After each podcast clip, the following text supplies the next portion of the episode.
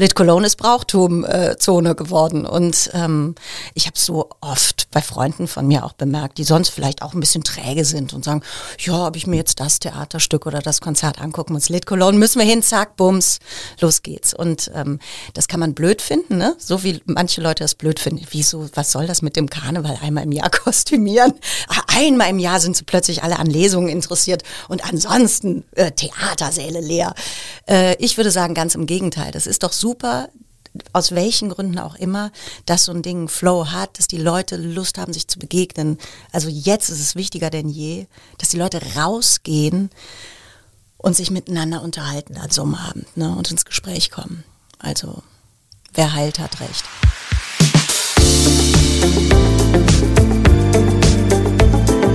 Talk mit K. Mit Anne Burgner. Hallo, liebe Kölnerinnen und Kölner. Hallo natürlich auch an alle anderen. In Talk mit K reden meine Kollegin Sarah Brasak und ich im Wechsel jede Woche mit spannenden Menschen aus dieser Stadt. Jeden Donnerstag um 7 Uhr gibt es eine neue Folge. Heute habe ich Annette Fried zu Gast. Die Schauspielerin freut sich sehr auf die Lit Cologne, die bald startet und ist sicher, dass das Festival, das nun endlich wieder vor Publikum stattfinden kann, großartig wird. Immerhin sei die Lit Cologne ja selbst so etwas wie eine Brauchtumszone in Köln geworden. Sie spricht über die Bedeutung von Kultur in Pandemiezeiten und ihr Engagement für die Opfer der Flut im vergangenen Jahr. Außerdem erzählt die 48-Jährige, wie es dazu kam, dass sie ihre Karriere als Komikerin startete, obwohl sie in der Schauspielschule eher die Frau fürs Dramatische war.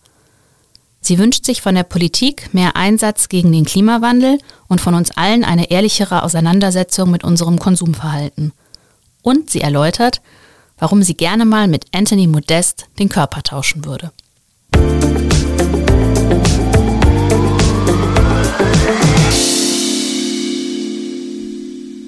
Annette Frier, herzlich willkommen bei Talk mit K. Ich freue mich wirklich sehr, dass Sie da sind. Ja, danke, danke, danke. Ich freue mich auch total. Wir wollen starten mit der Lit Cologne, die ja jetzt eben auch bald wieder startet. Und zwar zum ersten Mal seit, es ist wirklich kaum zu glauben, seit fast drei, also seit drei Jahren jetzt wieder live und vor Publikum. Mhm. Sie sind der Lit Cologne schon ganz lange treu, wenn Sie jetzt daran denken, da endlich wieder auch auftreten zu können vor echten Menschen und nicht vor einer Kamera. Was ist das für ein Gefühl? Pure Freude. Äh, also, dass ich selbst auftrete, aber vor allem auch für dieses äh, Team von der Lit, die, äh, wie die das die letzten drei Jahre geschafft haben, keine Ahnung. Also das war ja, es ist äh, wirklich so bitter. Und äh, ich klopfe jetzt hier. Ich hoffe, das ist echtes Holz, Frau Burgner, dass mhm. auch alles gut klappt ähm, und dass das so bleibt, weil es scheint alles stattzufinden im Jahr 2022. Natürlich unter den äh, Bedingungen, die wir haben, aber die sind gar nicht so schlecht. Und ähm, ich glaube, die Säle sind nicht rappel, aber einigermaßen gefüllt und ähm, das kann ein sehr schönes Festival werden. Sie sind ja Kölnerin und kennen die Lit Cologne auch schon ganz lange, sind ja auch schon sehr lange verbunden, treten da schon lange auf.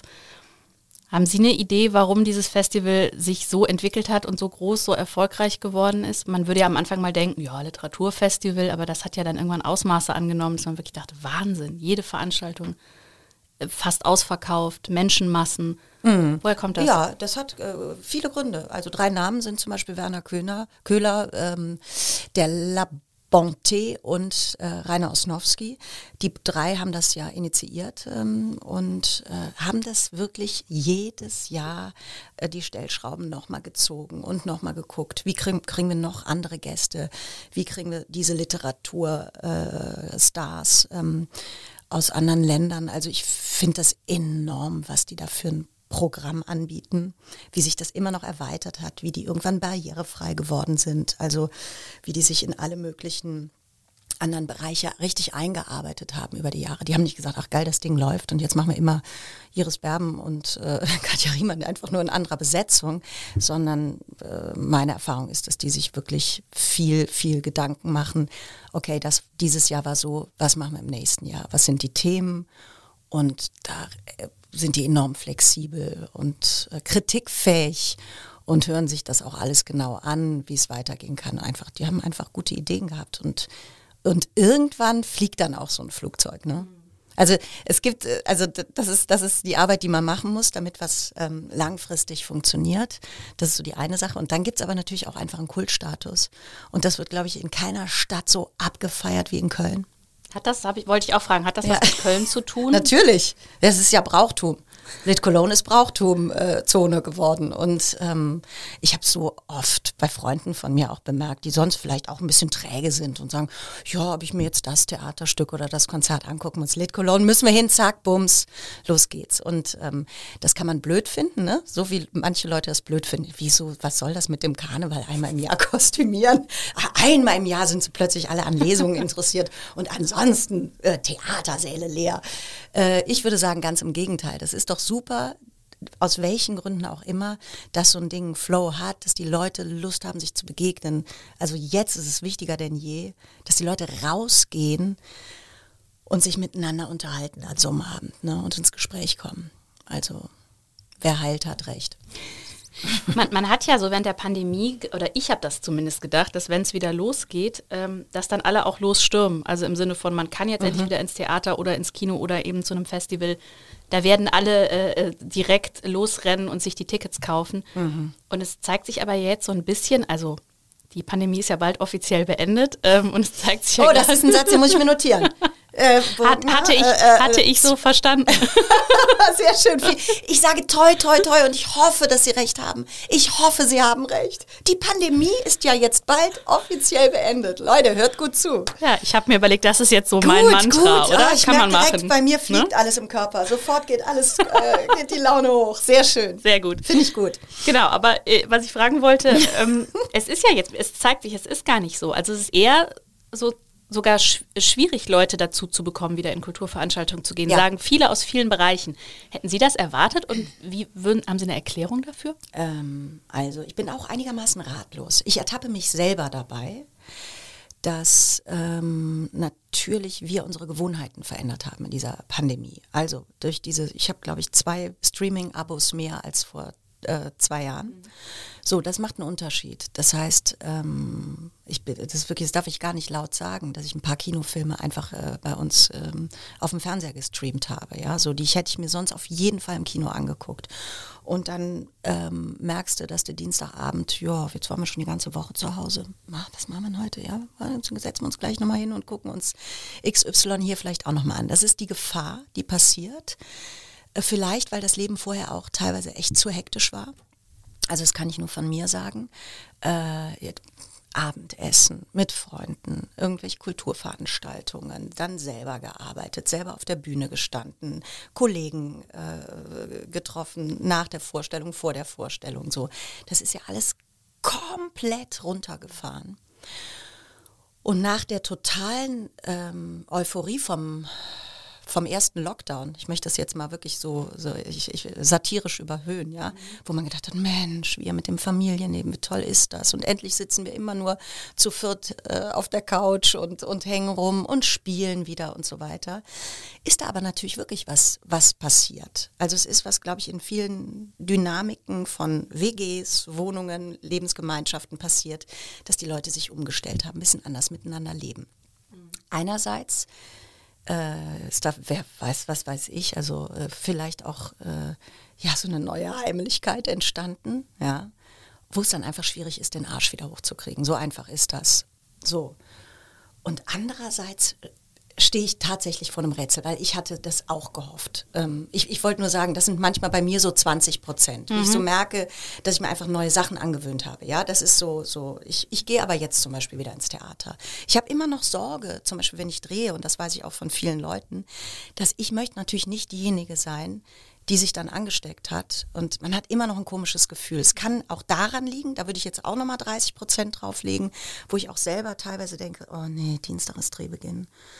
Oh, wenn ich jetzt mit 450 Leuten in einem Raum sitze, fuck. So, das, mhm. das ist bei mir der zweite Grund, ja, wo ich mir das, wenn ich das hochrechne auf andere Menschen, auch nur so erklären kann.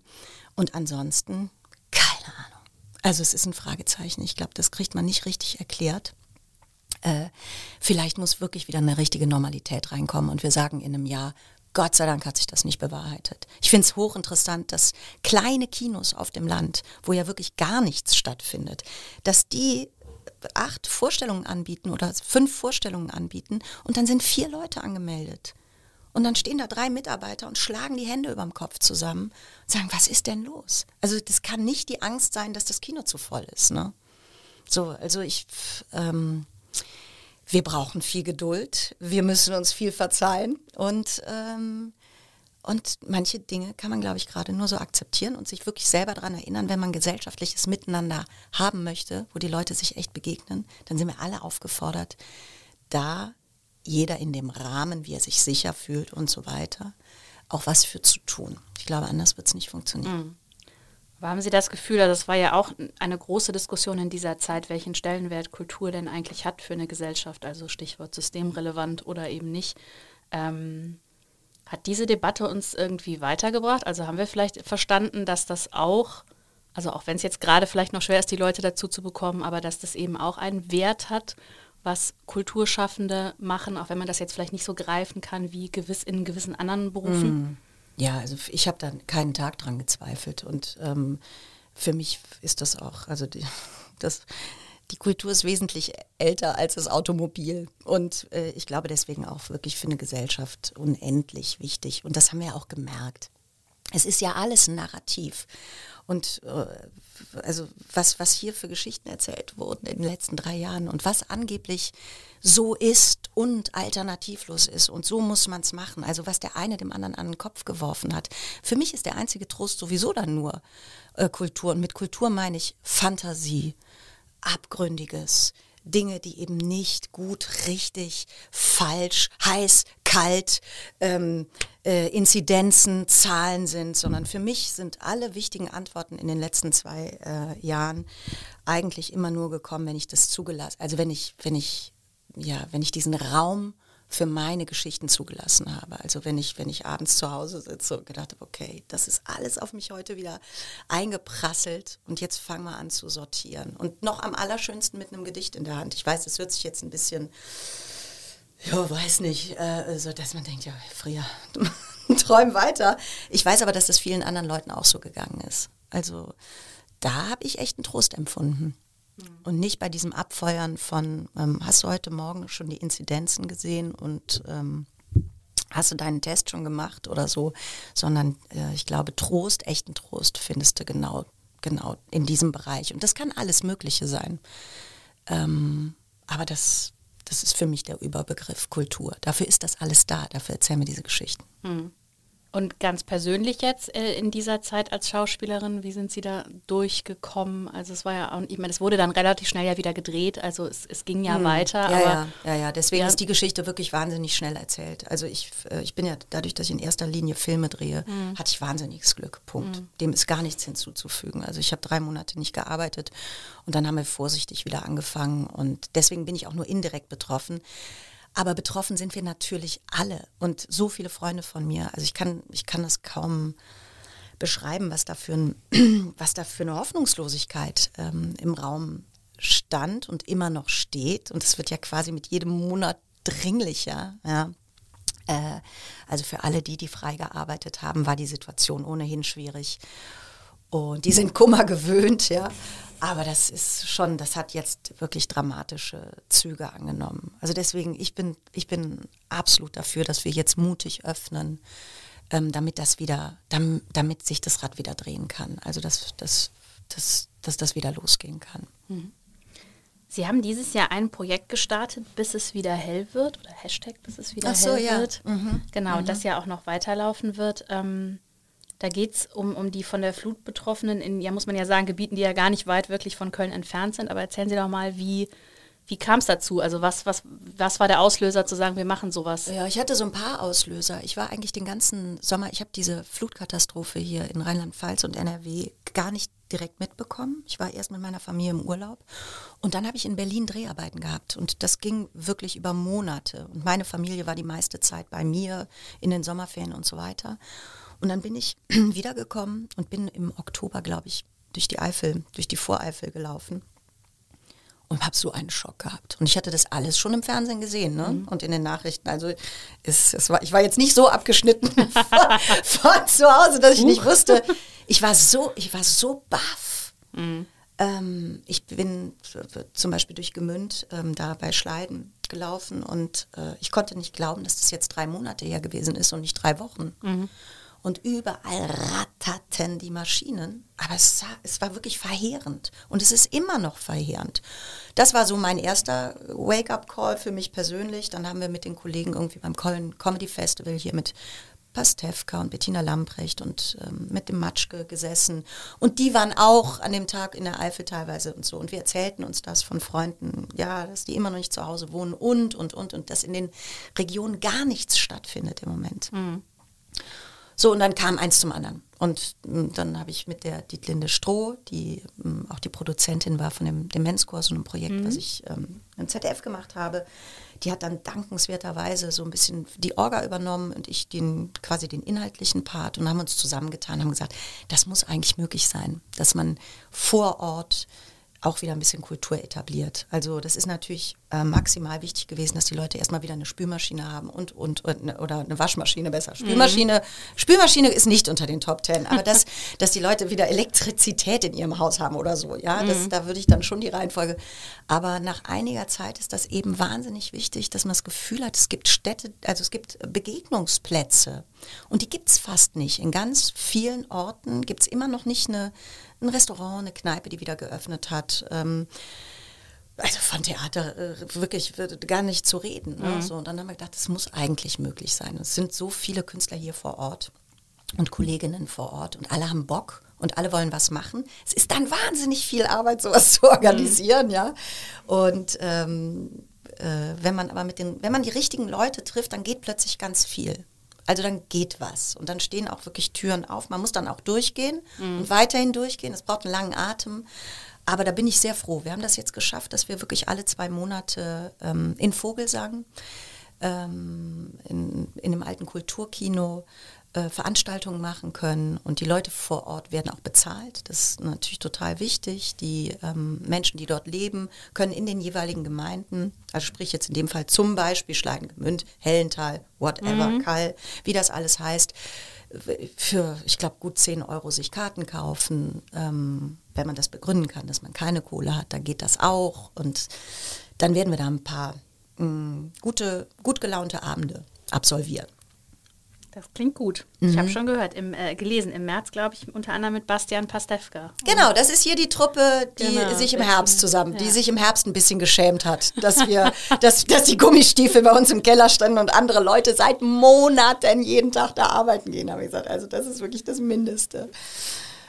Verstehe, das ist jetzt eigentlich die Wiedergutmachung. Ein bisschen wieder, bisschen schlechtes Gewissen. Nein, um Gottes Willen. Ja, ja, ich weiß gar nicht, ich kann gar nicht sagen von der Truppe. Das sind jedenfalls alles äh, ähm, Spitzenkräfte und ähm, das wird ein sehr lustiger Abend am 14. März. Mhm. Wenn man irgendwann so einen gewissen prominenten Status erreicht hat, glaube ich, steht man ja vor der Frage, das ist jetzt natürlich ein Projekt, das ist ja super sinnvoll und, und liegt auch irgendwie nah. Aber ich glaube, so da ist ja oft die grundsätzliche Frage, wie sehr engagiere ich mich denn für irgendwas? Oder zum Beispiel, wie sehr äußere ich mich auch politisch zu bestimmten Themen? Ich habe mit Anke Engelke gesprochen, die hat gesagt, ich bin Schauspielerin in erster Linie, ich will jetzt gar keine politischen Äußerungen machen. Das sollen andere Leute machen. Mhm. Wie haben Sie denn da für sich sozusagen, haben Sie dann eine Antwort gefunden? Also nee, was Sie nee, sagen wollen oder was nicht? Oder? Ja, ich habe das mal versucht, das irgendwie für mich selber zu kategorisieren. Das fällt natürlich irgendwie, also auch immer wieder aus und flach. Ich, mhm. ich muss bei Anke selber lachen, weil Anke ist ja ein höchst moralischer mhm. Mensch und ich meine das jetzt im besten Sinne. Mhm. Und sie ist automatisch politisch durch, durch das Vorbild, Vorbild, das sie zum Beispiel gibt. Ja? Und sie macht das sehr klug, dass sie sagt, nö, da äußere ich mich nicht zu. Das sollen die Politiker machen. Äh, das schaffe ich zum Beispiel manchmal gar nicht. Mit mir gehen dann die Pferde durch. Also die ist da wirklich auch ein, ein absolut, also das ist so professionell, wie die Anke das handhabt. Da kann ich den Hut nur vorziehen. Ähm, und ich merke, ich bin da tagesformabhängig. Also ich bin wahnsinnig froh um meine Narrenfreiheit. Äh, um die Ironiemöglichkeit, dass mhm. mir nicht jedes Wort äh, im Mund umgedreht wird. Es ist ja ohnehin schwer genug heutzutage. Und dass wir da als SchauspielerInnen äh, die Möglichkeit haben, ähm, ja, auch Zwischentöne zuzulassen. Und ich wirklich, ich beneide keinen Politiker. Das ist ja fürchterlich. Da wird ein Satz gesagt, dann wird das anderthalb Minuten später online gesetzt. Dann muss die Stellungnahme kommen. Also das ist ja sowas von spaßfrei. Dabei echt, ey, sogar für einen Politiker, sogar ein Politiker soll ein bisschen Spaß haben dürfen. Dass da die wahnsinnige Fehler passieren die ganze Zeit, vor allem in solchen Zeiten wie jetzt. Ne? Mhm. Das ist ja vollkommen klar. Und es sollen auch nicht alle ungeschoren davonkommen. Und wir müssen das auch besprechen. Und die Journalisten haben die Aufgabe, das aufzunehmen. Es ist alles richtig. Aber wir müssen uns auch mal ein bisschen beruhigen. Und man muss auch mal ein bisschen die Maßstäbe, die man bei sich selber macht, nämlich, oh ja, da war ich nicht so gut, aber muss ich ja jetzt nicht laut sagen. Ich finde, die könnten wir ruhig auch mal an anderen Leuten genauso ähm, gelten lassen. Oder noch besser, das ist aber noch ein verdeckteres Thema, also wir, wir, wir sind uns selbst gegenüber auch so hart oft. Also wir sind so hart mit uns selbst in der Kritik, ja. So, dass, dass, man dann auch so richtig merkt, also da kommt so viel, so viel Frust auf, ja. Das, das geht dann nach außen, es veräußert sich irgendwo hin. Aber eigentlich merkst du, die Leute sind, sind auf sich selber sauer, weil sie es alles nicht schaffen, weil wir alle einen riesigen Widerspruch leben, von morgens bis abends. Also es fängt hier mit unserer Kaff, äh, Tasse Kaffee an. Wir haben das Hafermilchgespräch ja schon geführt. Mhm. Das ist äh, Mülltrennung, das ist, wie äh, bewege ich mich zur Arbeit, ähm, was für einen Fußabdruck setze ich in diese Welt, ähm, was bin ich meinen Kindern für ein Vorbild. Also unfassbar, wenn ich das wirklich alles zulassen würde, jeden Tag was ich für Widersprüche lebe, ja, und mich da, mir dafür immer noch den Peitschenhieb gebe, oh nee, das kannst du eigentlich besser und so, dann wären wir nicht mehr froh. Dann werden wir wirklich nicht mehr froh. Also wir müssen, wir müssen dieses Radio auch zwischendurch wirklich mal ausschalten und sagen, es ist mir jetzt auch mal kurz scheißegal. Mhm. So, Wiedersehen, Schluss, ich höre gerade mal nicht hin. Wobei wir ja auf der anderen Seite natürlich auch Wege finden müssen, über diese Dinge zu reden, weil sie haben ja jetzt, das sind ja zum Beispiel schon Themen, die einfach extrem wichtig sind. Also sei es jetzt Klimawandel. ja, nicht. wir müssen vor allem was machen. Also mhm. ich, ich, äh, ich habe da ja, also ich habe mich da ja auch klar zu geäußert. Ich möchte gerne von der Politik da drastische Veränderungen. Ich möchte, dass wir als Bürger da ein bisschen mehr an die Hand genommen werden. Ich möchte nicht vor jeder Kühltruhe ähm, eine erwachsene Entscheidung treffen müssen äh, und ich möchte mich damit auch nicht aus der, aus der Verantwortung ziehen in allem. Ich mache das schon, aber ich bin da halt so lala. Ich gebe mir da selber eine 4 plus. Ich kann das nicht von morgens bis abends. Und deswegen erwarte ich das, was da steht und was mir angeboten ist, dass das fair gehandelt wird. Hm. Ich möchte das, ich, ich möchte den Spieß umdrehen. Die sollen das nicht auf uns alles abwälzen, sondern ich also da Sie merken Sie, ne? mhm, da kriege ich mhm. sofort die dicke Wut, ja. weil äh, ich, ich finde, das ist eine ganz komische ähm, Umkehrung. Mhm. Also für mich ist Politik dafür da, zu sagen, okay, was ist fürs Gemeinwohl das Beste? Und ich weiß, dass das schwierig ist und ich weiß, wie viele Parteien wir haben und ich weiß, was liberal ist und ich weiß, was grün ist und was rot ist, aber aber die, ja, die, die sollen diesen Job machen und ich möchte mich darauf verlassen können. So. Ja. Ich finde das total interessant, weil mir das ähnlich geht. Ich denke auch immer, also wenn ich jetzt zum Beispiel in Deutschland, innerhalb Deutschlands nicht mehr fliegen könnte, weil es einfach keine Inlandsflüge mehr gäbe, dann wäre das halt so. Das ist so dann. So. Das ist so. Es gibt keine Plastiktüten mehr im Supermarkt. Das ist doch gut. Genau. Aber dann hat man ja, sind wir wieder beim Stichwort Debattenkultur, dann hat man natürlich wieder die Riesenaufregung. Also wenn man nur mal daran denkt, als die Grünen einen Veggie Day vorgeschlagen haben in Kantinen, war eigentlich Deutschland schon kurz ja, vorm Niedergang. Äh, ich sag, ich sag Ihnen was, in fünf Jahren werden wir dieses Problem nicht mehr haben. Dann gibt es den Veggie Day. Und nicht, weil die Grünen so toll sind, sondern weil das absolut alternativlos ist. Weil wir anfangen müssen, uns mit unserem Konsumverhalten auseinanderzusetzen. Und ich bin die allererste, mit der ich rede, bin ich selber. Mhm. Ne? Und es ist schlimm, dass man nur was sagen darf oder sich nur an dieser Debatte beteiligen darf, wenn die Weste weiß ist. Das ist schrecklich, weil ich kenne fast niemanden, dessen Weste weiß ist. Ja, und ähm, deswegen ist aber auch so bescheuert, sich immer so aufzuregen. Das ist eben genauso bekloppt. Ja. Das verstehe ich wirklich nicht. Also ich reg mich wahnsinnig auf, ich, wie Sie, wie Sie mhm. merken, aber doch nicht, indem ich jemand anderen erzähle, du bist falsch und ich bin richtig, verdammt nochmal. Da, da gehe ich weg. Wenn mir einer so kommt, also die, die mich anbrüllen, was sie für ein Recht haben, sag ich, weißt du was, das ist toll. Ich muss jetzt leider gehen. Ja. Da, also da, das geht nicht. Nee, da kommen wir ja auch nicht weiter. Das ist es ja. Nee. Also. Nee, genau. Ja, spannendes Thema. Ja, es ist vor allem, wenn wir uns da jetzt festbeißen, oh, Frau Bockner, das wird ein langer Tag. Ja, wir haben ja gesagt, sechs Stunden ungefähr, Ja, ich, hat ich vorher bin heilfroh, gesagt. ich bin ne? heilfroh. Also, Dann trinke ich nochmal an meinem Sprudelwasser. Ah, Genau. Das Wasser wäre besser gewesen. aber da sind wir, haben wir auch schon festgestellt, es ist ja eher typisch deutsch, Sprudelwasser zu trinken. Ja, genau so. Ich wollte Sie mal fragen, ich hab, äh, Sie haben irgendwo gesagt, für Sie sei eigentlich schon als Teenager klar gewesen, dass Sie Schauspielerin werden wollen. Das finde ich interessant, weil ich finde, das ist natürlich ein sehr schöner Beruf. Für mich persönlich war das immer so, das war irgendwie so weit weg, ich hätte mir das gar nicht vorstellen können. Also, dass das für mich sozusagen eine Option sein könnte. War, warum war Ihnen das so früh klar und, und war dann auch klar, ich gehe jetzt den Weg total konsequent?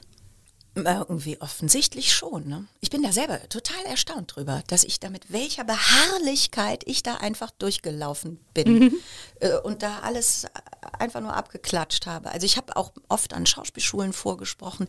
Ich habe mich tatsächlich nicht verunsichern lassen auf diesem Weg. Es gibt so Dinge, also die, das ist ja manchmal so. Die, ich wusste das, dass ich das tun will. Ich war viel im Theater schon auch als Kind. Und es gab so einen Marlene Strerowitz-Abend, glaube ich, im Kölner Schauspielhaus. Und da war eine Kollegin, die hat eine stumme Rolle gespielt. Das hat mich umgehauen, umgehauen, was die da gespielt hat. Und ja, Sie, Sie merken es mir an, immer noch wahnsinnig äh, stumm. Geize mit jedem Wort, das ich hier, äh, das hier entstehen könnte vom Mikrofon. Nein, aber das, äh, da war, glaube ich, so eine Initialzündung, dass ich wusste, ja, das ist jetzt tatsächlich so. Du hast das jetzt die letzten Jahre in der Schule als Berufswunsch angegeben, so wie andere Prinzessin oder Feuerwehrmann habe ich Schauspielerin schon ganz klein angegeben. Und jetzt ist es aber echt so. Und ich mache das auch weiterhin, wenn ich jetzt Teenager bin. Und ähm, ich wusste das. Ich kann ich es nicht anders sagen. Also es war, es ist wahnsinnig einfach dann auch. Das ist das Tolle. Ja. Die guten Neuigkeiten sind, wenn man etwas weiß und völlig unbeeindruckt von der, ähm, vom Urteil anderer dann da weitergeht, weil man weiß, dass das richtig ist für einen, dann ist die Chance, dass das auch klappen wird, relativ hoch. Und eigentlich fast alle Dinge, die ich mich, mit denen ich mich sonst beschäftigt hatte, ich hatte auch mal überlegt, Lehrerin zu werden oder Übersetzerin und so weiter, da bin ich mal zu einer Vorlesung gegangen und dann habe ich eigentlich schon in der Vorlesung wieder abgebrochen. Also, was ich damit sagen will, ist die eigenen Zweifel, wenn man etwas tut, was, wo man nicht wirklich von begeistert ist, ja, wo man sich nicht sprichwörtlich drin verlieren kann. Äh, Die sind so groß, da braucht man gar keine kritischen Stimmen mehr. Dann lässt man es meistens selber bleiben. Oder, oder man wird unglücklich oder man langweilt sich oder whatever. Oder man ist überfordert oder so. Bei der Schauspielerei, ach, k- wirklich, also das ist ein Segen, dass, dass, dass, äh, dass ich das so, ja, dass ich das so verfolgen konnte, weil mir das so klar war. Ich fand das interessant, dass Sie gesagt haben, Sie seien in der Schauspielschule eigentlich eher Team Tragödie gewesen als. So komplett. Ja, das ich bin man ja Tragödien, nicht- Frau Burgmann. Es ist alles ein Riesenmissverständnis. Was ist da schiefgegangen? Ich weiß es nicht. Ich weiß nicht, mir ist, mir ist ein guter Witz dazwischen gekommen oder so. Ich habe keine Ahnung. Das ist wirklich wie die Jungfrau zum Kinde. Also wenn sie das meinen Lehrern auf der Schauspielschule erzählt hätten, dass ich hier äh, mir als allererstes nach der Schule mal die, die lustigen Zähne einsetze und einen Sketch spiele, das da hätte keiner gedacht. Ich habe auch das klassische Profil einer Tragödin. Das ist übrigens auch nach wie vor mein roter Faden. Ähm, und ich habe da auch lange, äh, äh, ich kann da jetzt ein bisschen drüber lachen, weil das alles, weil sich das alles für mich äh, so ein bisschen im Wohlgefallen aufgelöst hat, das Thema. Aber eine Zeit lang habe ich darunter sehr gelitten, dass ich plötzlich nur noch Sketche spielen sollte. Und ich aber gedacht habe, wieso? Hier bin ich doch zu, nur zu Besuch, ich will nach Hause. Ich will, ich will, ich will ans Theater und jetzt so, ne? Los geht's. Wann geht's denn endlich los mit der klassischen Theaterkarriere? Gut, ein, ein Sketch noch, aber dann gehe ich wirklich. Dann bin ich weg. Da bin ich aber wirklich jetzt, da, ich muss los, Leute. Wie soll denn das klappen? Und ähm, jetzt bin ich natürlich total froh, dass ich da meine, mein, mein Rüssel überall in alle Töpfe, ähm, wie heißt sowas? Egal, Sie wissen, wie der Satz Ja. zu Ende geht. Wir stellen uns was Schönes vor und, Rüssel. ähm, und genieße natürlich diese Freiheit, ähm, die, ich, die ich habe. Auch wenn ich zugegebenermaßen ähm, tatsächlich mittlerweile eher auch mich selber als Komödiantin als als Tragödin bezeichnen würde. Aber nur wegen der Menge der Aufträge in dieser Abteilung. Ich habe aber auch gedacht, ich fand das schön. Ich habe das bei, das war bei Barbara. Ähm, da da ging es äh, um, sie haben mit ihr um, also mit Barbara Schöneberger äh, über Glück gesprochen. Ja. Und dann ging es aber um die Frage, sozusagen, äh, das sollten sie in der Schauspielschule irgendwie eine, eine große Tragödie ihrer Kindheit ähm, Oh aufschreiben. Meine, meine glückliche Kindheit ist ein Riesenproblem. Das wollte ich Sie fragen, weil es ist Ja. doch eigentlich so, dass große Kunst entsteht ja immer aus großem Leid. Was Ja, macht man denn, wenn man jetzt eine glückliche Kindheit hatte? Ja, dann wird man halt so ein, so ein Spaßvogel wie ich. Also sind eigentlich Ihre Eltern, sind die Eltern Eltern sind schuld? Zu viel Liebe, zu viel Fröhlichkeit, zu viel Umarmung. Hat alles seine Grenzen. Äh, es, ist, es ist wirklich, wirklich ein bisschen albern. Das Gespräch, äh, aber ich führe es sehr gerne. Ähm, das Leben bringt uns ja sch sch schön alle Dinge bei. Ne? Also ähm, da, das kommt ja ein Glück. Manche warten ein bisschen länger und äh, andere kommen auf die Welt und haben sofort den, den Mist gepachtet. Ja, so. Und bei mir war es tatsächlich so, dass, ähm, dass ich mich sehr aufgehoben gefühlt habe als Kind und ähm, sehr träumerisch war und äh, meine Eltern waren beide, obwohl beide berufstätig, viel zu Hause. Ich habe da, ich hab da sehr viel äh, Harmonie erfahren dürfen. Das war mir, das Pfund, was das bedeutet, das war mir als Kind natürlich kein bisschen klar und schon gar nicht in der Schauspielschule. ich dachte, sag mal, wo ist denn jetzt mein Trauma? Warte mal, ich glaube, ich habe das vergessen. wo ist das und so? Also, wie gesagt, die guten Nachrichten sind, äh, es trifft uns alle irgendwann, weil das Leben schlägt zu. Und möglicherweise waren wir auch schon ein paar Mal hier, in welchen Formen auch immer. Und wir tragen, glaube ich, auch alles in uns. Also das sind auch jetzt, hallo, liebe Kolleginnen, die ihr Schauspielerinnen werden wollt. Äh, man muss nicht alles erlebt haben, um es zu spielen. Ich weiß es. Und es kann trotzdem gelingen. Ähm, es verunsichert einen, aber tatsächlich eine Zeit lang, dass man denkt, oh Mensch, boah, die viele Probleme. Toll. Das ist ja super, die versteht sich ja wirklich mit beiden Eltern gar nicht. Das hätte ich auch mal gerne. Geht aber wieder vorbei, der Kummer. Dann kommt ein anderer. Ja, sehr schön. Und man muss ja auch sagen, also nicht beim Kostümwettbewerb zu gewinnen, ist auch für eine Ist- Kölnerin eine traumatische Erfahrung. Also, Äh, ja, jetzt können wir alle drüber lachen. aber damals. Aber damals, ich war entsetzt. Ich war entsetzt. Ja, die Geschichte kurz gefasst war wirklich so, dass ich auf diesem Kostümball, äh, Kinderkostüm, Karnevalsfest, ja, früher gab es sowas, viele Kinder in einem Raum. Und ich war nicht unter den ersten drei prämierten Kostümen, bin rausgerannt und bin nur von meiner Schwester Sabine dadurch getröstet worden, dass sie gesagt hat, na, na ja, du warst ja schon weg. Die haben noch gesagt, wo ist denn das Baby? da habe ich gesagt, ach so. Ach so, ich war weg. Ach, und ich habe schon gedacht, ich bin nicht unter den drei besten Kostümen von diesen 400 Kindern hier. Hab Mich schon gewundert. Ko konnte, konnte gar nicht sein. Also. Ja, da hat die Schöneberger sich auch nicht mehr drüber eingekriegt. Und es war ja eine, eine, ein subjektives, kleines, traumatisches Erlebnis. Ja, so muss man es wahrscheinlich im Nachhinein bezeichnen.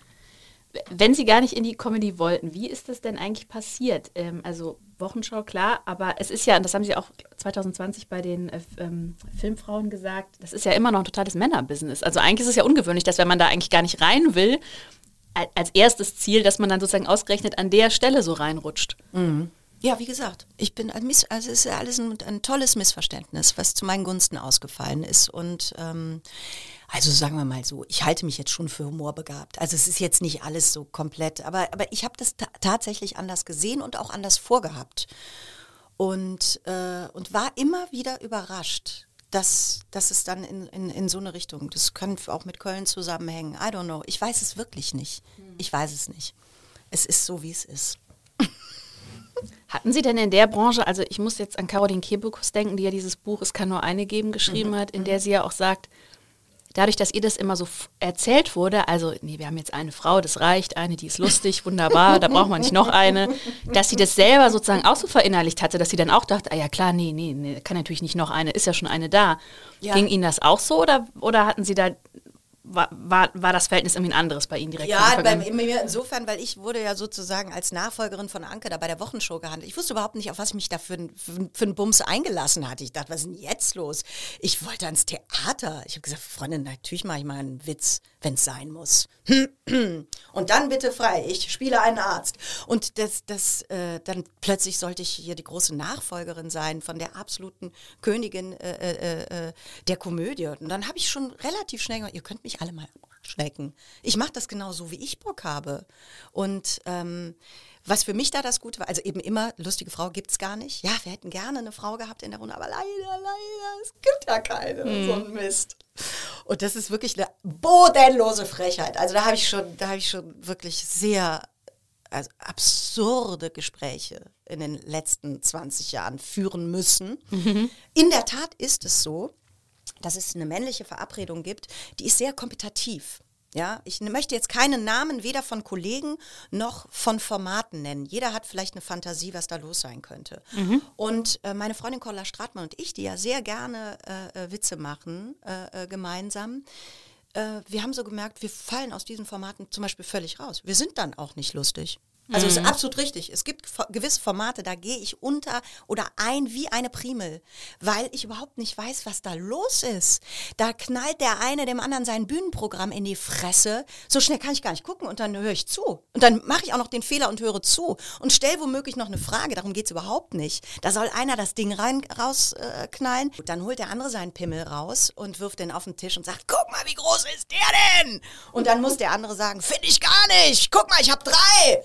So, und dann ist die Sendung zu Ende und die haben sich alle angebrüllt mit ihren super geilen, vor zweieinhalb Jahren überlegten Witzen, die sie heute nochmal erzählt haben. Entschuldigung, also wie gesagt, es hört sich gemeiner an, als ich das meine. Und in so einem Format bin ich falsch. Mhm. Nicht, weil ich so wahnsinnig lustig und spontan bin, sondern weil das nicht mein Ding ist. Es ist nicht mein Ding. Und diese Verabredung, die galt aber sehr lang. Mhm. Und das war so im deutschen Fernsehen. Das hatte diese Tradition. Das war über Jahrzehnte so geprägt. Und da so ein bisschen die Löcher zu bohren und zu sagen, guck mal, hier ist Platz, hier können wir durch. Alle Mann, los geht's, hier gehen wir jetzt durch, durch diese eingerissene Wand, ne? was ich so mit der Maren Kräumann mhm. äh, machen darf, ähm, mit, mit diesem wunderbaren Format, hier Großartig. mit Cordula beispielsweise, was ich dann auch, ja, mit, wo ich äh, finde, Caroline macht das super, ne? Also da, da, dass man einfach so andere Sachen so ein bisschen etabliert. Und ähm, das dauert. Und das dauert ehrlicherweise auch, dass man sich das selber, dass man das schnallt. Mhm. Das geht auch nicht von heute auf morgen. Das ist so, wie ich das jetzt formulieren kann. So wusste ich das auch vor zehn Jahren, glaube ich, noch gar nicht richtig. Man, man, man ist ja selber Teil dieser Verabredung und denkt irgendwann, was läuft denn hier falsch? Was ist es? Ja, und ich glaube, also so, so, so ist meine Begründung. Das hat einfach eine sehr lange, sehr männliche Tradition. Mhm. Und das ist vielleicht ein bisschen anders als weiblicher Humor. Und wenn, wenn ich mit der Cordula da rumsitze, das dauert oft. Da kann zwei Minuten gar, das ist eine zwei Minuten witzfreie Zone. Und dann freuen wir uns über ein Ding so dermaßen, dass alle sagen, jetzt drehen sie völlig durch. Was, wo, ist, wo ist das Ding? So. Okay, muss man mögen. Ist das da ein bisschen wie bei dieser Quotendiskussion, dass Sie merken, dass vielleicht auch männliche Kollegen dann irgendwie Angst haben, äh, irgendwelche Pfründe zu verlieren? Also ist ja bei der Quote auch immer, ne, dass man die armen Männer, aber die müssen doch auch und ja, ja, ja, ich weiß. Äh, das kann sein, dass das letztlich sich alles so ein bisschen, dass das so Variationen eines Themas sind. Ich weiß, ich habe mal mit ein paar Männern am Tisch gesessen und das waren äh, alles Regisseure, so, so mittelalte Regisseure, die sich wahnsinnig darüber aufgeregt haben, dass sie alle einen gewissen Job nicht bekamen und da jetzt eine junge Frau drauf gesetzt wurde. So. Und ich habe das verstanden. Und ich finde auch total okay, dass die ihren Frust da untereinander ausgetauscht haben. Es muss auch möglich sein. Und ich komme trotzdem zum Ergebnis, ja, Jungs, aber ihr habt die letzten 30 Jahre alle Jobs gekriegt. Und ähm, irgendwann musste man das jetzt auch mal ein bisschen aufbrechen, musste darauf aufmerksam machen. Und es muss passieren, es muss etwas passieren.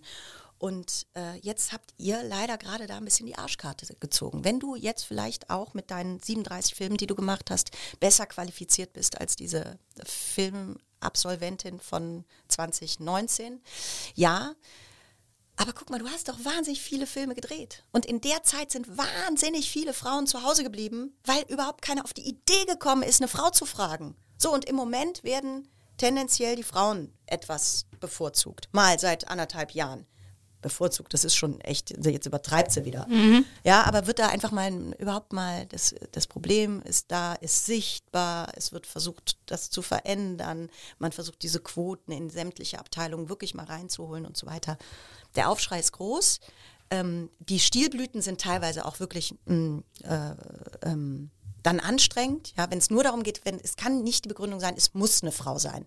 Wenn keine Frau da ist, ja, dann, dann muss es wohl ein Mann sein. So, aber ähm, das, das kommt eben auch mit solchen Bewegungen. Es kommen dann eben auch Dinge, wo man manchmal sagt, das ist genauso wie mit dem Gendern, oh nee, das mache ich jetzt nicht auch noch. Ich mache jetzt nicht den Mittelteil von Mensch ins Einkaufskorb, das, das mache ich nicht. und so, ja, und dass man da auch mal irgendwie einen Witz drüber machen kann. Aber dass die Sache passiert und dass Sprache sich verändern muss, soll, kann, will, das ist doch total in Ordnung. Das ist doch absolut richtig. Mhm. Ich fand das interessant, dass Anna Schutt, das ist ja genau ihr Jahrgang, ich glaube, die ist zwei Monate jünger oder so, mhm. äh, die hat ja jetzt beim Tatort ja. aufgehört ja. und hat eben gesagt ähm, in einem Interview, ähm, dass es eben gerade verpönt sei, dass Frauen keine großen Rollen mehr bekommen, weil die 60-jährigen Männer mit 25-jährigen zusammen sind. Und Gott sei Dank, denn das, das ist sozusagen, also und auch die Gender-Debatte und all das, das ist aber genau das, sagt sie, was jetzt Schauspielerinnen in ihrem Alter zugutekommt. Ja. empfinden ja. Sie das auch so? Ja, irgendwie, man merkt es schon. Also man merkt auch überhaupt, dass so eine, dass auch die öffentlich-rechtlichen äh, an so einen Punkt kommen, wo sie, wo sie merken, durch diese wahnsinnige Konkurrenz, ja, dieser ganze Markt, der da steht, mhm. äh, dass sie auch in den Geschichten selber, was sind das eigentlich für Frauenbilder, die wir erzählen? Also es ist schon teilweise krass, immer noch. Mhm. Und dass es da auch aufbricht. Und dass man da auch wirklich merkt, krass, hier passiert ja was. Es passiert was. Es ist immer noch nicht durchgehend. Da wird es vielleicht auch nie und es soll auch für alle Programm geben. Aber da, da ist Bewegung drin. Endlich. Das war wahnsinnig lang, sehr hart und klar. Und wie erzählt man professionell diesen Film und was ist es am Schluss? Und dann kommt Mr. Nice Guy und dann ist das alles wunderbar und so. Und das ist, das ist total super, dass da Bewegung reingekommen ist. Und das finde ich auch, empfinde ich als großes Glück dass äh, ich da jetzt mittendrin stecke, dass ich mich selber dabei erwische, wie ich Teil eines ja, Patriarchats bin, ja, wie, wie ich also, also wer Morning Show geguckt hat, also diese Cancel Culture Kiste, ja, und wie oft man sich selber nochmal hinterfragt, wie war denn das da vor zehn Jahren in der Situation oder so. Also ich finde das eigentlich alles nur eine Aufforderung, äh, sich selbst mal ein paar andere Fragen zu stellen äh, wie wir miteinander umgehen wollen. So. Und das ist gut. Mhm. Man, es hieß ja früher immer, dass es für Schauspielerinnen ab 40 sozusagen ja, schon ich bin also schwierig also schon wird. Dermaßen Die sind raus. eigentlich schon raus. Ich bin, Jetzt, ich bin sowas äh, von also 50 ist natürlich noch in weiter Ferne, aber irgendwann kommt sie. ähm, Vielen Dank, das haben Sie sehr schön formuliert, Frau. Danke. Ähm, aber Kennen Sie solche Ängste? Also jetzt mal wirklich ohne Witz, dass man dann irgendwie denkt, ja, vielleicht gibt es dann irgendwann wirklich die guten Rollen nicht mehr oder ist das tatsächlich auch schon Teil des Prozesses, dass sich das ändert, dass es eben die guten Rollen noch gibt? Mhm. Und nicht dann irgendwie, keine Ahnung, 30-Jährige, 55-Jährige spielen müssen oder so. Ja, das passiert schon. Also meine Kinder werden stündlich älter. Ja, gestern habe ich noch zweijährige Kinder gehabt, jetzt sind die alle schon 22. Wäre ganz schön, wenn man sich da auch mal ab und zu in der Mitte trifft oder so. Ähm, das, das ist schon verheerend. Ja? Also äh, der Sache kann ich ehrlicherweise nur mit Humor begegnen. Also mhm. Also anders äh, wüsste ich auch nicht so äh, genau wie. Ich glaube, es ist beides. Erstens war das bei mir interessanterweise so, dass ich von Anfang an mir diesen Beruf so ein bisschen erobert habe. Und das war immer Schritt für Schritt für Schritt. Also ich bin nie abgestürzt von ganz oben und oh, jetzt kann nichts mehr kommen. Mhm. Jetzt hat sie wirklich. Also mit der Rolle. Äh, sondern das waren immer kleine Moves. Ich konnte das immer ganz gut beobachten. So, ah, jetzt wird es noch mehr, jetzt wird auch die Popularität größer und dann war da mal ein kleiner Arthouse-Erfolg dabei oder dies oder das. Das war, da hatte ich das große Glück, dass ich sehr dosiert äh, gelernt habe, mit diesem Beruf und mit den Folgen mhm. umzugehen. So, das ist meine persönliche Geschichte. Ja, und das äh, gesellschaftlich ist, glaube ich, wirklich so, dass ähm, es gibt eine tolle israelische Serie, die muss ich an dieser Stelle äh, empfehlen. 50 auf ähm, Hebräisch. Ich weiß jetzt nicht, habe ich gerade vergessen, was 50 auf Hebräisch heißt. äh, das ist eine kleine Sitcom. Die ist immer noch äh, jetzt im Februar, glaube ich, in der ähm, ZDF oder Arte Mediathek. Gut, mhm. man kriegt das raus. Man kriegt das raus. Man kriegt das raus als mhm. moderner mhm. Mensch. Und das ist beispielsweise eine tolle Geschichte. Eine, eine israelische Autorin, alleinerziehend, der Mann ist gestorben und wahnsinnig lustig und sehr modern erzählt und sehr anders und nicht so dieser übliche äh, entschuldigen Sie, äh, Netflix-Rotz, wo man so weiß, okay, das ist total Reißbrett und so weiter. Das ist, das ist zum Beispiel eine super Geschichte. Da war ich beim Gucken neidisch. Da bin ich grün und gelb geworden im Gesicht, weil ich gedacht habe, oh, noch zwei Jahre, dann möchte ich das auch spielen. So, also es gibt diese, es gibt diese tollen Geschichten und plötzlich sind sie da und plötzlich werden die auch international gezeigt, verkauft und ähm, die Leute haben Bock auf sowas. Ja, so. und ich glaube, das sind die Folgen von dieser, von diesem gesellschaftlichen Umbruch. Mhm. Ich, wenn ich Hollywood-Schauspielerinnen sehe, und zwar viele, die ich ganz toll finde, also so jenseits der 50, Mitte 50 oder auch noch älter, also weiß ich, Nicole Kidman oder Julianne mhm. Moore oder so, mhm. die sind aber trotzdem alle komplett faltenfrei. Das ist toll, ne? Ja, das, das, ist, toll. Zufall. Oder? Das ist toll. Ja. Bei mir ist es so, ich, ich, will das gar nicht verurteilen, weil ich ja finde, das muss ja jeder für sich selber entscheiden. Aber auf der anderen Seite denke ich dann so oft, das sind doch so tolle Frauen, die so viel können. Und dann macht mich das so ein bisschen, ja, fast schon traurig, weil ich denke, wieso darf die dann jetzt nicht auch mal ein bisschen altern, äh, mhm. sozusagen als mhm. Frau? Jetzt, sie sind jetzt noch nicht in Hollywood. Hier in Deutschland ist der Druck, glaube ich, nicht so groß, aber es gibt ihn Und vermutlich Sie haben ja auch. Meine auch. schon gesehen. Na, ich, Wir kriegen die also ja jetzt gar nicht weg. jetzt aber von hier, also sind mit dem bloßen Auge nicht zu erkennen. Aber ist, ist, da, ist da so ein Druck oder sagen Sie, da habe ich überhaupt nichts mit zu tun? Das Puh. Zumal man ja auch in vielen Rollen, ich meine, da geht es ja gar nicht darum, gut auszusehen. Also wenn man jemanden spielt, der traurig und frustriert und also der einfach, sagen wir mal, gerade eine schwere Zeit hat. Also ich, äh, das, das, das, um da, ich muss niemanden in Schutz nehmen, das können die alle selber, die haben auch ge, ge, ähm, genug Möglichkeiten, das zu erklären. Ich glaube, in Hollywood ist das so, da gehört das zum guten Ton. Also es ist völlig verrückt. Da sieht man mal, wie unterschiedlich Kulturen sind. Ja, und das ist bei uns einfach nicht an dem Punkt. Also ich glaube, dass das in amerikanischen Ländern, auch in Südamerika, das ist ja der Wahnsinn, wie normal da Schönheits-OPs an 16-Jährigen sind. Mhm. Ja, also das ist, das ist, das ist für uns völlig unvorstellbar. Und so ein bisschen sehe ich das genauso mit den Kolleginnen dort. Also das ist, wer das nicht macht, ich weiß auch nicht, es ist wie so eine Gruppenverabredung. Ich kann, ich kann das gar nicht erklären, es ist wie so ein, so ein, so ein Wellness-Ding. Ah, du bist bei Doktor, hm, hm, hm. natürlich, da bin ich auch. Und ich kann mir das Gottverdammt nochmal leisten. Ich weiß nicht, was da los ist. Offensichtlich ist da ein enormer Gruppenzwang. Man denkt es gar nicht, weil da sehr viele sehr intelligente Menschen dabei sind. Für mich kommt das so nicht in Frage, kann ich ziemlich genau jetzt schon beantworten. Ich habe mir die Frage nämlich schon gestellt, ob ich möchte, dass man sieht, dass ich lache, ob man da noch eine Bewegung auf der Stirn wahrnehmen kann. Und die Antwort lautet ja. Ich glaube, dass Bewegung in meinem Gesicht sehr wichtig ist für meinen Beruf. Das ist meine, ich würde mich fast festlegen. Und äh, es ist im Übrigen auch meine Aufgabe zu äh, erzählen, dass man älter wird äh, und dass das dazugehört zum Leben und so weiter und so fort, dass das sehr lustig sein kann und äh, dass das, äh, das ist ja eigentlich Schauspielerei. Und nichtsdestotrotz geht es mir genau wie Ihnen. Jeder Mensch ist für seine Fresse selbstverantwortlich und soll bitte machen, wozu er Bock hat. Und es ist mir fad, darüber zu urteilen. Das ist mir langweilig. Diese Gespräche sind mir, die, die, also dann, wenn schon lästern, dann bitte mit ein bisschen mehr Originalität. Also das ist so lahmarschig, wirklich. Das stimmt. Sie haben eben gesagt, als es so um, um, das große Drama oder das eben nicht vorhandene große Drama in der, in der Jugend ging, man muss nicht alles erlebt haben, um es zu spielen. Mhm. Und da knüpft so ein bisschen an, was ich mich gefragt habe. Sie spielen ja in Ella Schön ähm, eine Frau mit Asperger-Syndrom. Äh, und es ist ja jetzt gerade so ein bisschen in der Diskussion, also in, in, der, in, der, Schauspielbranche, die Frage, wer darf eigentlich wen noch spielen? Also mhm. mir fällt jetzt zum Beispiel ein, dass jetzt Helen Mirren kritisiert wurde, weil sie Golda Meir spielt und sie selber aber keine Jüdin ist.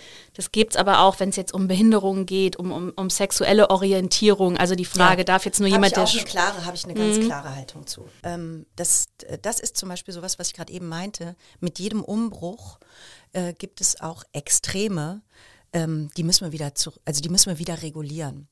Und ich glaube zum Beispiel diese Act-Out-Geschichte, die war wahnsinnig wichtig letztes Jahr. Die gibt es ja schon lange. Aber dieses Manifest, das war nochmal wichtig.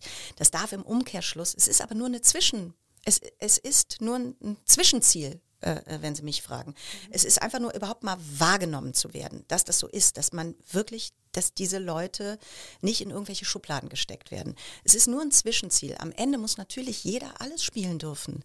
Es, wir müssen da wieder hinkommen. Ja, und manchmal äh, braucht es dann was offensichtlich, ich kann das ja nur reflektieren, braucht es dann offensichtlich kurzfristig solche Verabredungen, wo man denkt, hä? Ich darf jetzt nicht mehr eine lesbische Beziehung spielen? Da sind vorher die ganzen lesbischen Kollegen dran. Moment, das ist mein, das ist mein Job. Das ist, das ist, ich bin Schauspielerin. Das ist meine Aufgabe. Ähm, das, das ist wirklich verrückt. Das passiert. Das passiert automatisch. Dann will man eine Quote, dann sagt man, es müssen fünf Frauen und es müssen fünf Männer sein. Ja, aber es ist eine Geschichte von vier, vier, vier Jungs und einem Mädchen. Ja, wie machen wir das? Ja, dann können wir die Geschichte nicht erzählen. Doch, wir müssen die Geschichte trotzdem erzählen.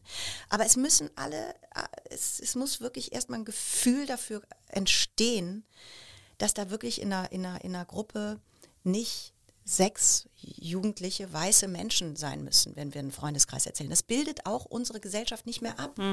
Es müssen aber deswegen jetzt auch nicht fünf Schwarze und ein Weißer sein. So, das ist auch Quatsch. Das stimmt beides nicht. Ne? Wir müssen uns irgendwo in der Mitte treffen und durch eine Hysterie, die immer kommt mit Bewegung, weil manche Leute wollen etwas verteidigen und wollen auf gar keinen Fall, dass sich irgendwas ändert. Das war alles super. Ja, den muss man sagen, du gehst jetzt mal schön zur Seite, das war's für dich. Raus hier aus dem Raum. Keiner will, keiner will das mehr hören, was du da blubberst. Und die anderen sagen, alles muss sich ändern. Alles muss neu sein. Und ich hab's gerafft im Übrigen. Und ich bin 16 und ich habe alles verstanden und du bist leider sehr alt und 48 und du hast noch gar nichts verstanden, weil du 48 bist und weil du diesen Mist ja schon seit 30 Jahren mitmachst. Den muss man auch sagen, so Fräulein, äh, äh, äh, halt die Fresse. So, es ist, es ist irgendwo dazwischen liegt manchmal eine Wahrheit, manchmal. Und die merkt man auch. Jeder merkt die im Raum, wenn die da ist. Und jeder merkt auch, hui, ich glaube, jetzt übertreiben die ein bisschen. Ich meine, es reicht jetzt. Ja, so. Aber das gehört dazu.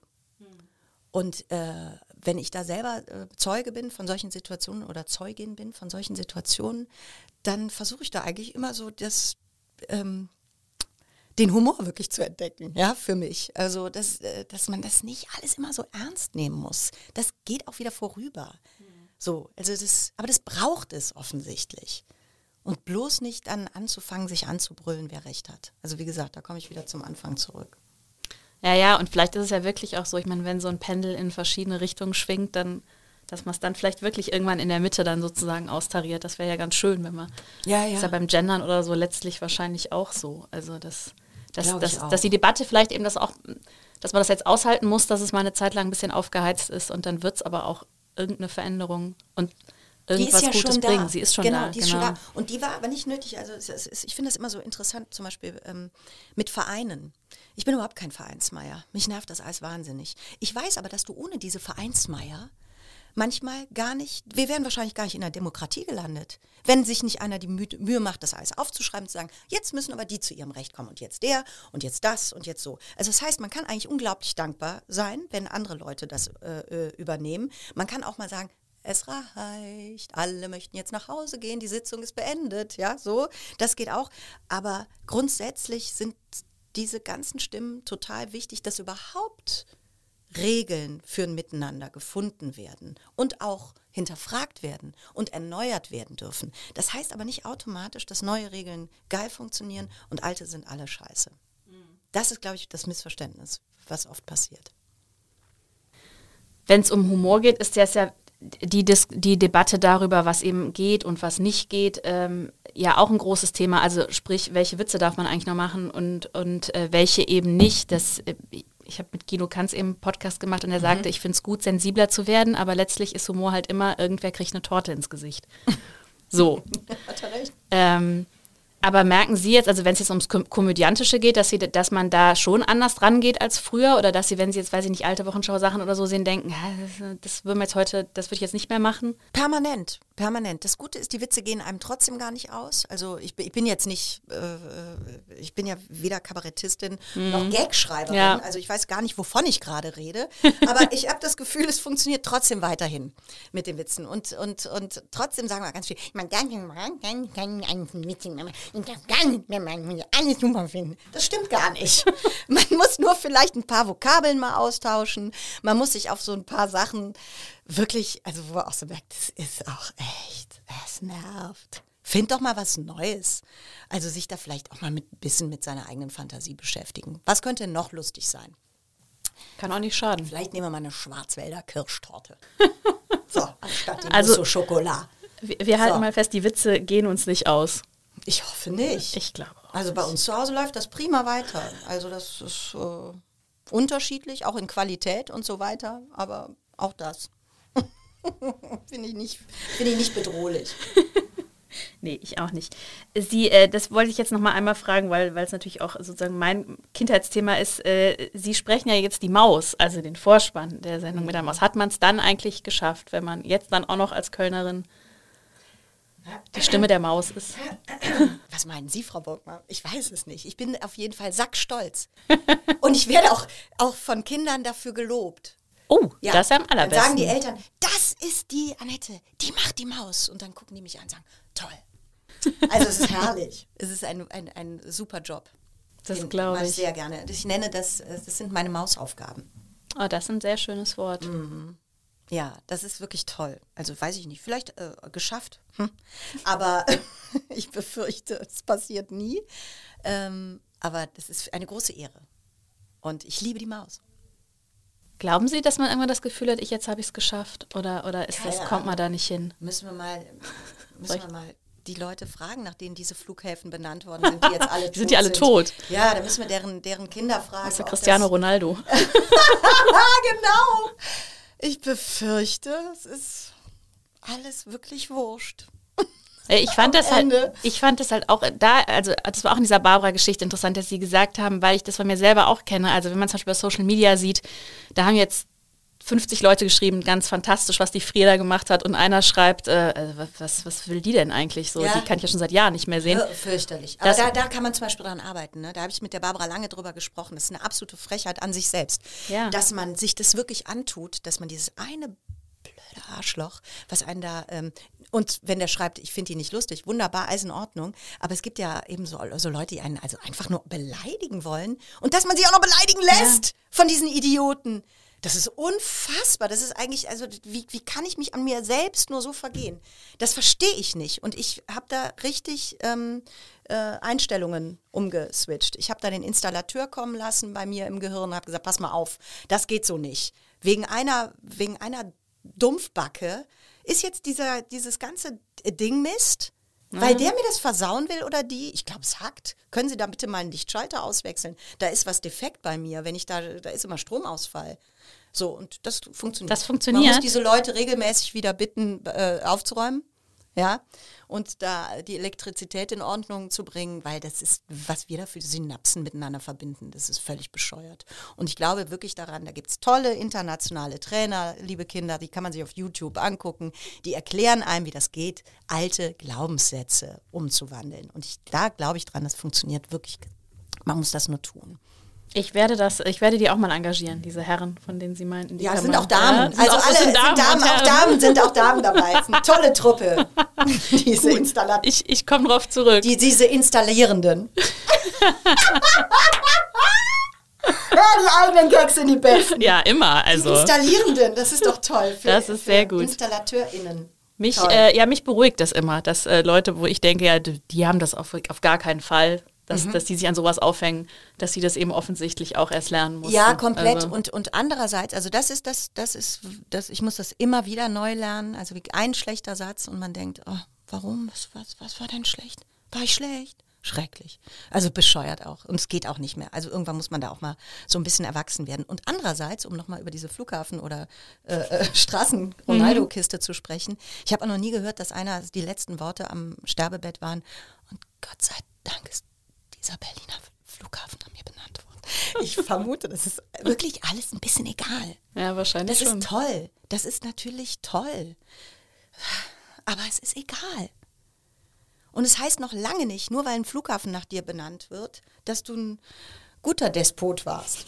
Ich rede jetzt nicht von unserem Berliner Flughafen natürlich, aber ich, oder gar von Konrad Adenauer. Never ever. Also. Nein, ich, ich meine nur, also es gibt so viele Denkmäler für so viele Menschen, mm. wo man im Nachhinein sagt, das ist hochinteressant, dass das immer noch in dieser Stadt steht. Und es hat alles, wenn, wenn man das so sagen könnte, ne? Nur weil einer berühmt geworden ist, ist er vielleicht nicht automatisch äh, mit den richtigen Dingen berühmt geworden. Also, I don't know. Das stimmt. Jetzt muss ich Sie zum Abschluss nochmal nach dieser... Was zum Abschluss? Wir sind, in, wir, wir sind, sind, erst eine nee, Stunde... Nee, nee, wir sind jetzt hier eine knappe Stunde dran. Ich habe mich auf sechs Stunden eingestellt. und da möchte ich Sie auch bitten, mit ein bisschen Professionalität an das Ihren stimmt. Beruf zu gehen. Das Dankeschön. tut mir leid. Das Ich- tut mir leid. Ich wollte noch mit Ihnen abschließend über Köln sprechen.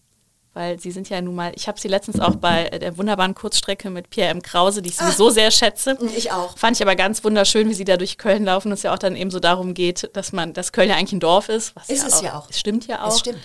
Aber Man war, denkt, es ist ein Witz, es ist aber gar keiner. Ich, man kennt ja, hier kennt ja wirklich jeder jeden. Ja, das stimmt. Aber haben Sie mal überlegt, Köln untreu zu werden? So richtig, meine ich jetzt? Sie wollen mich So jetzt mit auf, wegziehen? Auf, auf Fremdgehen ansprechen. Ja. Sie wollen mir jetzt intime, Ja. private Fragen Ja. zum Ende stellen. Ja, also die letzten fünf Stunden dachte ich, sprechen wir jetzt noch darüber. Es geht alles nur darum. Nachher wird alles rausgeschnitten und es bleibt nur. Genau. Liebt sie ihre Stadt treu? Warum tut sie das? Nach den Falten jetzt das. Annette Frier in Düsseldorf gesehen. Ähm, ich habe da oft drüber nachgedacht. Ähm, ich hatte kühne Auswanderungsträume, die gingen Richtung Hamburg und vor allem nach Berlin, wo ich ja auch immer wieder mal lebe, wenn ich irgendwo länger beschäftigt bin. Ähm, immer wenn ich dann Mietverträge dort unterschreiben wollte, vor allem in Berlin, kam ein Job in Köln.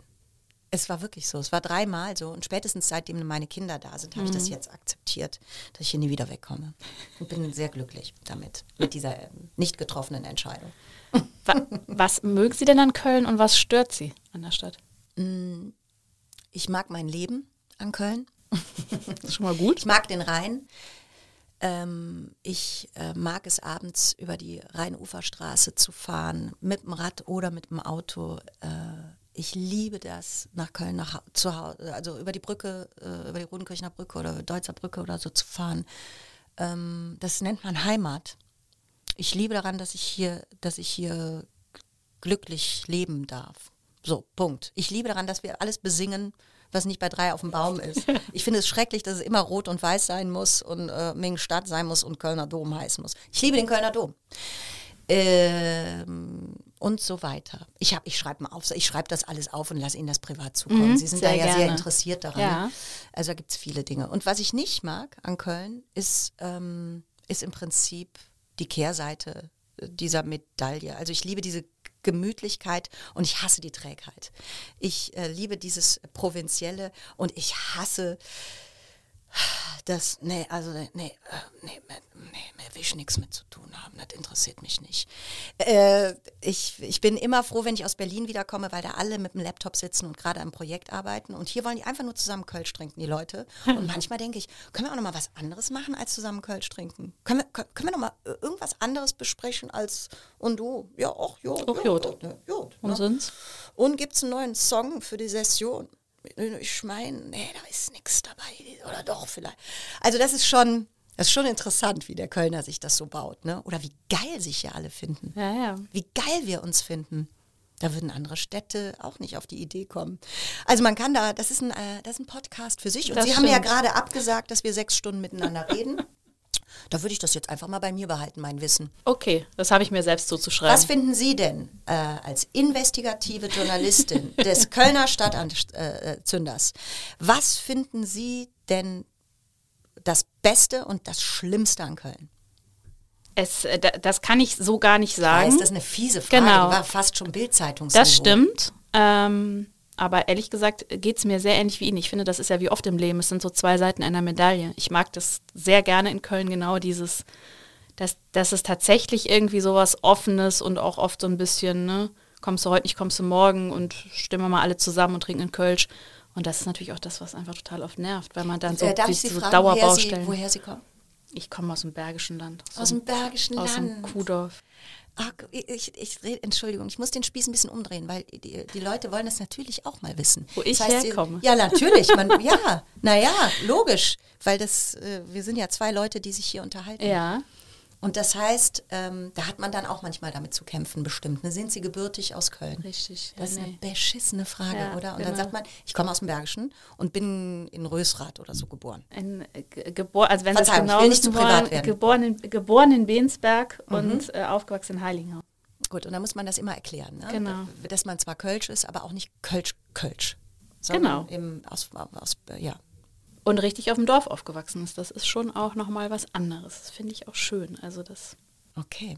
Also für mich können wir jetzt ein zweites Stündchen weitermachen. Ich hätte viele Fragen zu stellen. Zum Beispiel, ob Sie aus Bensberg Blick auf den Kölner Dom hatten. Nee, da habe ich auch nie gelebt. Da bin ich wirklich nur tatsächlich Aha. geboren. Also weil es in Heiligenhaus kein Krankenhaus gibt. Ja. Das, sonst hätte man nach Engelskirchen gemusst. Hätte ich ein bisschen schicker gefunden, aber. Ja, das können wir nicht mehr ändern. Nee, das, das ist, ist ja vorbei. Das ist vorbei. Das ist vorbei. Mhm. Aber jetzt äh, dann jetzt tatsächlich abschließend nach nur einer Stunde. Also wir müssen es halt einfach fortsetzen dann bald. Ja, gut, okay. Noch die Frage, weil ich weiß ja, dass Sie auch dem FC verbunden sind. Ja, das bin Sie ich. können jetzt mal Orakel spielen. So, wenn wir jetzt schauen, aufs Ende der Saison wird das also was mit Europa. Schon, wir sind jetzt schon im Europapokal drin. Ja. Stand jetzt sind wir drin. Wir haben Frankfurt äh, äh hinter uns gelassen. Schöne Grüße gehen raus an David Musiol. Und ähm, wir sind ganz weit vorne. Ich im Prinzip äh, denke ich, dass die Bayern sich sehr warm anziehen müssen. Also Champions League ist drin noch. Champions League ist drin. Und mir hat der letzte Satz vom vom Anthony gefallen nach dem letzten Spiel. Er hat gesagt, man muss auch ein bisschen Spaß haben im Leben. Und diese Saison würde ihm wohl Spaß machen. Ja, und er hat bei ich liebe das. Und er hat bei Instagram geschrieben, wir gewinnen zusammen und wir gewinnen zusammen. Das hat mir auch Bravo. gut gefallen. Äh, immer besser. Das genau. ist schon toll, wenn so ein Fußballer gut drauf ist und Tore schießt. Da, da würde ich gerne mal so einen Body-Switch machen. Das, ist, das muss doch einmal, fantastisch ne? sein. Kaum bist du am Ball, schießt du ein Tor. Bums, Lewandowski, Tor, Bums. Modest, Tor. Das ist doch nicht zu fassen, oder? Vielleicht ist das eine Komödienidee für irgendwann mal. Ah, so eine Bodyswitch-Komödie. Boah, ich mache mit dem Modesten ja. ein Bodyswitch-Ding, aber als Drama inszeniert. Oh. Ja. Weil plötzlich schießt er keine Tore mehr. Und ich muss dem erklären, dass ich das bin. Dass also, er da gar nichts für kann. Den Film werde ich mir auf jeden Fall anschauen. Mist wäre allerdings, wenn der dann in Filmen erfolgreich ist. dann, dann, haben Sie ein Problem. In meiner Stadt. wenn endlich das tragische Fach für mich entdeckt wird. Oh, wow, wow, wow. mit den Entscheidungen muss ich dann leben. Ich rufe den an. Also wenn es den Film gibt, setzen wir das auf jeden Fall fort und sprechen die restlichen fünf Stunden. Ich weiß, Sie machen den dritten Anlauf, diesen, diesen dahin, Podcast zu beenden. Ja, ich wünsche Ihnen viel Glück. Alles Gute, Frau Bockmann. Vielen Dank für das nette Gespräch. Ich danke Ihnen. Es hat mich sehr gefreut. Mich auch. Bis ganz bald. Ja, bitte. Tschüss. Tschüss.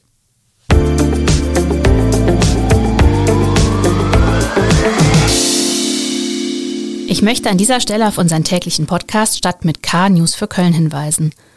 Dort hören Sie immer ab 17 Uhr die wichtigsten Nachrichten des Tages aus Köln. Die gesamte Podcast-Familie des Kölner Stadtanzeiger finden Sie unter ksda.de/slash podcast oder indem Sie das Stichwort Kölner Stadtanzeiger bei einer Podcast-Plattform eingeben. Mich erreichen Sie per Mail und ich freue mich immer über Feedback oder Talkgastvorschläge unter anne.burgmer.ksta-medien.de. Bis zum nächsten Podcast sage ich vielen Dank fürs Zuhören und bis bald. Und nicht vergessen, die nächste Folge Talk mit K gibt es nächste Woche Donnerstag um 7 Uhr.